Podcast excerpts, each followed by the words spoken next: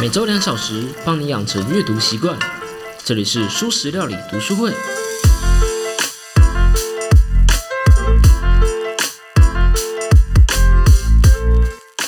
Hello，大家好，我是主角小 P。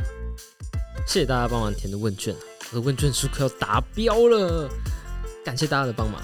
我知道这份问卷真的不怎么好填啊，总共有九十四题，然后每一题又都，嗯，因为我们是要测情绪嘛，所以它的题目并没有那么的，嗯，好理解。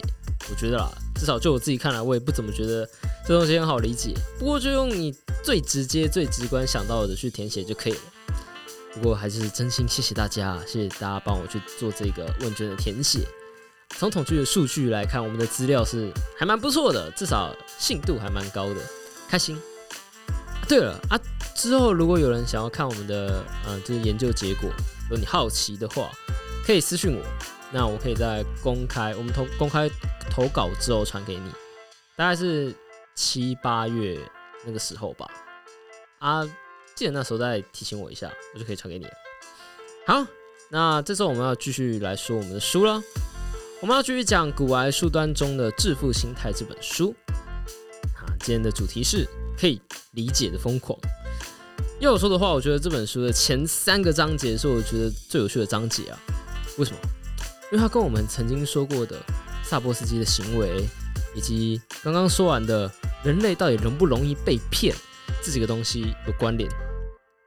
照理来说，投资这件事情应该会只跟你的现在和你的未来有关。这句话什么意思呢？意思是你看看你现在可以用多少资金，然后你去看你未来可以承受多少风险，你只要去评估现在和未来就好啦。理论上来说，跟你的过去没什么关系。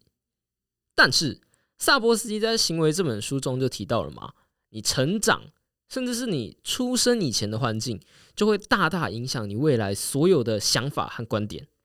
而在投资中呢，当然也是如此。我觉得投资很有趣的其中一个原因，也是因为几乎每一个学科的东西都可以在投资中，嗯，产生一些连接，产生一些关系，甚至你都可以把它稍微的套用在投资里面。在二零零六年的时候，两位经济学家，一个叫乌利克马尔呃马曼迪尔，另外一个是斯特凡内格尔。天啊，这两个人名字真的是有够难念的。嗯，他用了大概五十年，就是五十年来的美国消费者财务统计资料，去探讨说美国人去如何去理财的。好，前面讲了一长串，但你没有记住没有关系。总之，他们就是要去探讨美国人如何理财。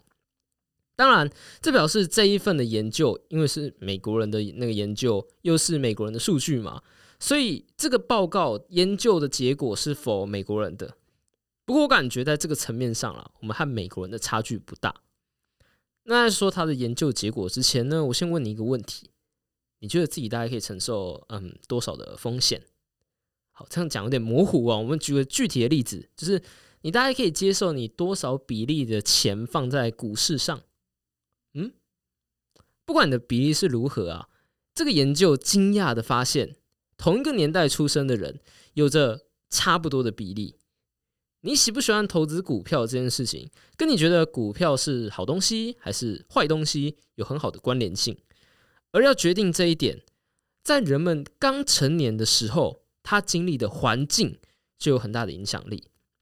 如果在刚成年的那一段时间，又是特斯拉飙涨九倍，股票一片看好，一堆 p o c k e t 在讨论股市，你又听谁老家的阿姨投投资赚了一大笔，那你很可能就会觉得股票是个好东西。到了你要投资的时候，你投入的资金就会变多啊！如果你是什么一九五零年出生的，那在你青少年的时期，整个股票市场就基本上没有在赚钱，你可能没有听过谁炒股赚大钱，你生活中可能根本就没有听到股票投资这种东西，那你怎么可能会热心加入市场呢？你根本不知道这东西的存在，你可能会觉得很奇怪，就是这两群人，他只要。看一下之前的数据就好了。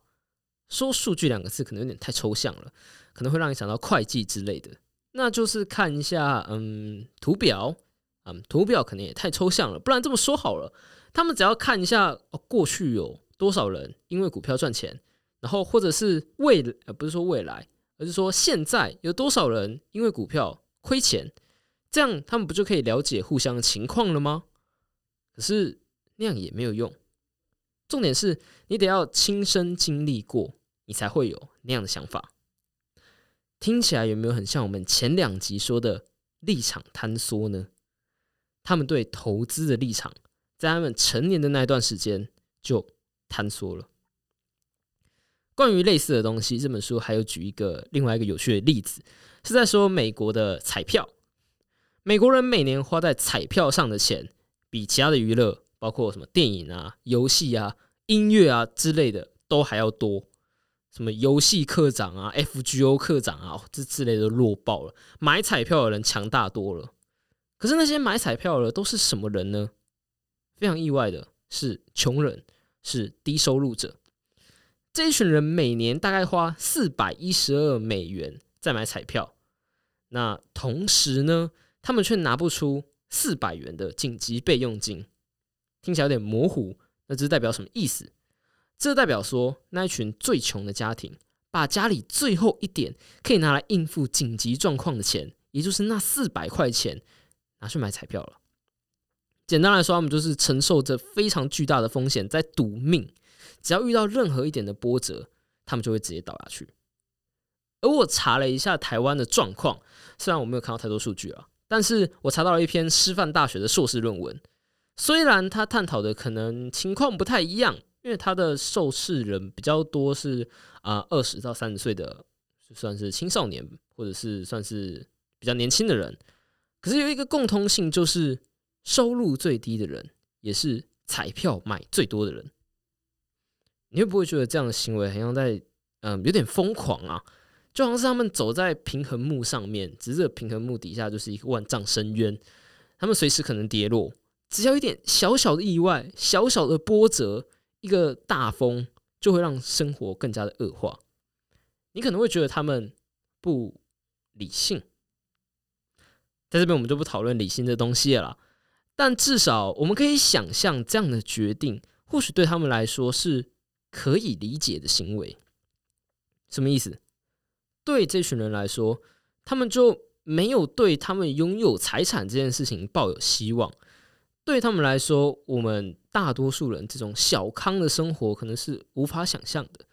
可是彩票却能给这群人一群一线的希望，这可能是他可以想到唯一一个可以让他有财富累积的机会。这本书有一句话，我觉得还蛮有意思的。他是这么说的：“你正在做一些疯狂的蠢事，可是我似乎知道你为什么要这么做。合理的行为，在他人眼中却是有点疯狂的。其实这种话是老生常谈的啦，有点像同理心，有点像是英文的那一句老谚语：‘In someone's shoes’，站在他人的角度思考。嗯，算是老生常谈啦。可是，在大部分的情况，这种老生常谈，我们听了很多次，却只能想到像是彩票这样的案例。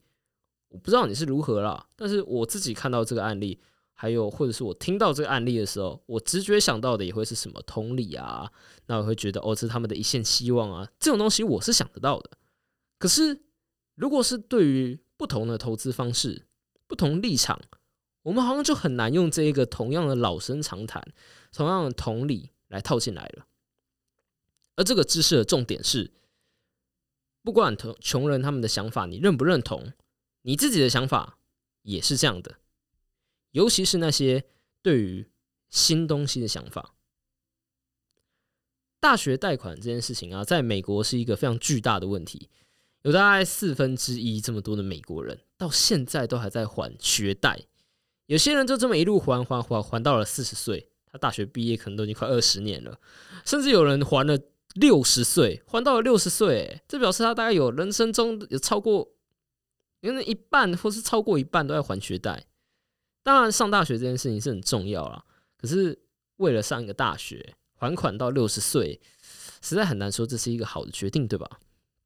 而在美国呢，这样子的嗯大学贷款的问题似乎很难解决。原因之一是因为大学普及这件事情是一个非常新的事情。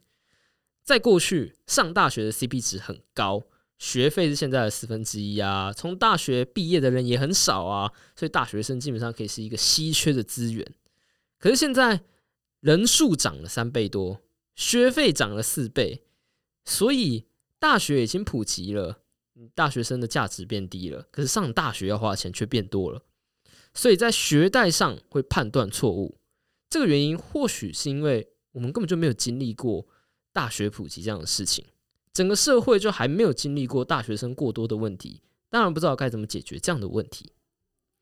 现在我们用这个逻辑来想想投资指数基金，也就是大家常说的 ETF，创立到现在也才不到五十年。避险基金这种东西是最近二十五年的产物。贷款、信用卡虽然年纪比较大一点，但是他们其实都还是不老。也许我们容易犯错，尤其是在心态上犯错。是因为这些东西都还很新，我们都还是新手，我们都还不能靠直觉来判断正确还是不正确。也许他人会觉得你很疯狂，可是，在那个当下，在那个时间点，你肯定觉得你自己是再正确不过了。尤其是在随机性这么大的领域中，你实在很难说自己是正确还是不正确。在上一集的时候，我们说了穷人与富人的差别嘛。而这个重点是，你不能看到这个差别就单方面的去模仿其中一边，因为虽然决定成败的是你的行为，可是同样的行为在不同的时间、不同的情况，甚至是不同的人上面，都会有截然不同的结果。我们来说一个一个人的事情好了，这个人呢叫做康内留斯·范德比尔特。天啊，外国人的名字真一个比一个难念。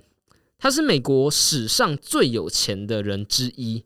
像我之前没听过这个人啦，他创办了一所嗯，被称作南部南美国哈佛的一间大学，叫做范德比大学。而这个人呢，他赚钱的方式是靠铁路铺设，他是那个时期的铁路大亨。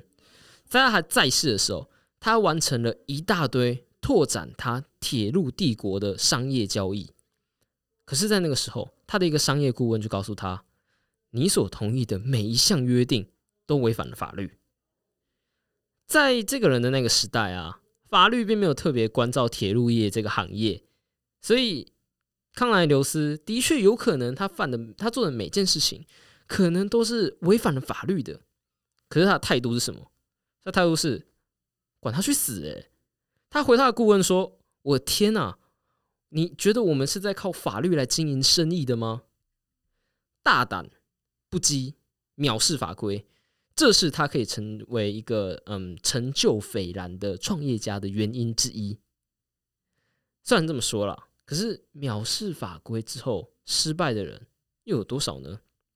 就像是你不太会说安龙集团，这是一个嗯历史上蛮大的一个诈骗案，是一个成功的创业，或是嗯我们举过我们说过的例子好了，马多夫骗局。你不会觉得这个马多夫，一个史上最大庞氏骗局的操盘手，是一个成功的人士？可是他们和康乃留斯的差别，可能在于他们在的时代、他们在的产业还有环境是不同的，而且更重要的是，他们的运气或许不同。哦，好吧，那怎么办？你可能因为看对加上坏运气而失败，你也可能因为看错加上好运气而成功。运气占决定成分太大了。所以，难道我们就不做决定了吗？顺其自然，任由命运那个运气来摆弄我们，当命运的奴隶？豪呃豪瑟在这边给了我们几个有趣的建议啊，他给了我们了四个建议。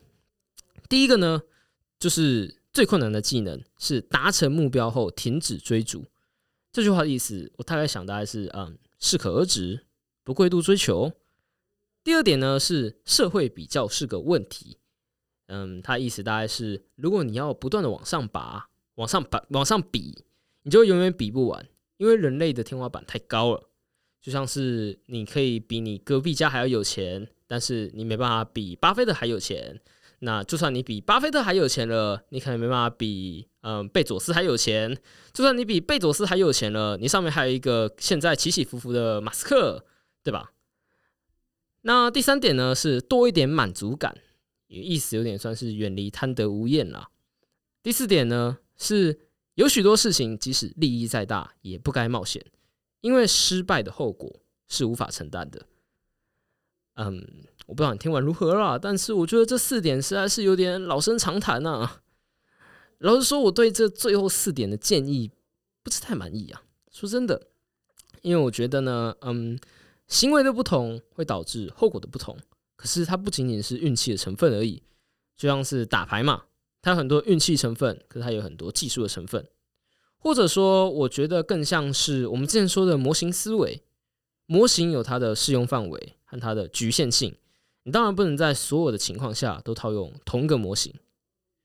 归根结底，我自己认为，Hauser 说的这四个建议，主要就是远离那些会让你损失过于庞大的风险，或者用纳兹莫塔勒布的方式来说，我们不能只看利益，要看期望值，不要让自己遇到黑天鹅事件的时候手无寸铁。